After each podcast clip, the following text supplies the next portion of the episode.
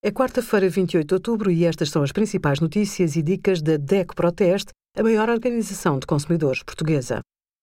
Hoje, em DECO.proteste.pt, sugerimos respostas às questões mais frequentes dos pais sobre cadeiras auto, direitos dos trabalhadores em caso de doença e assistência à família e resultados do nosso teste a 20 máscaras sociais de nível 2 e 3.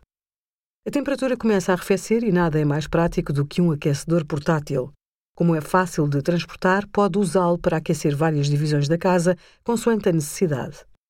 Os termoventiladores e os convectores garantem uma boa estabilidade da temperatura. Também são baratos e rápidos a aquecer. Não recomendamos radiadores a óleo, aparelhos a halogênio nem termoventiladores de parede. Demoram a aquecer e não permitem regular facilmente a temperatura. Obrigada por acompanhar a DECO Proteste a contribuir para consumidores mais informados, participativos e exigentes. Visite o nosso site em deco.proteste.pt.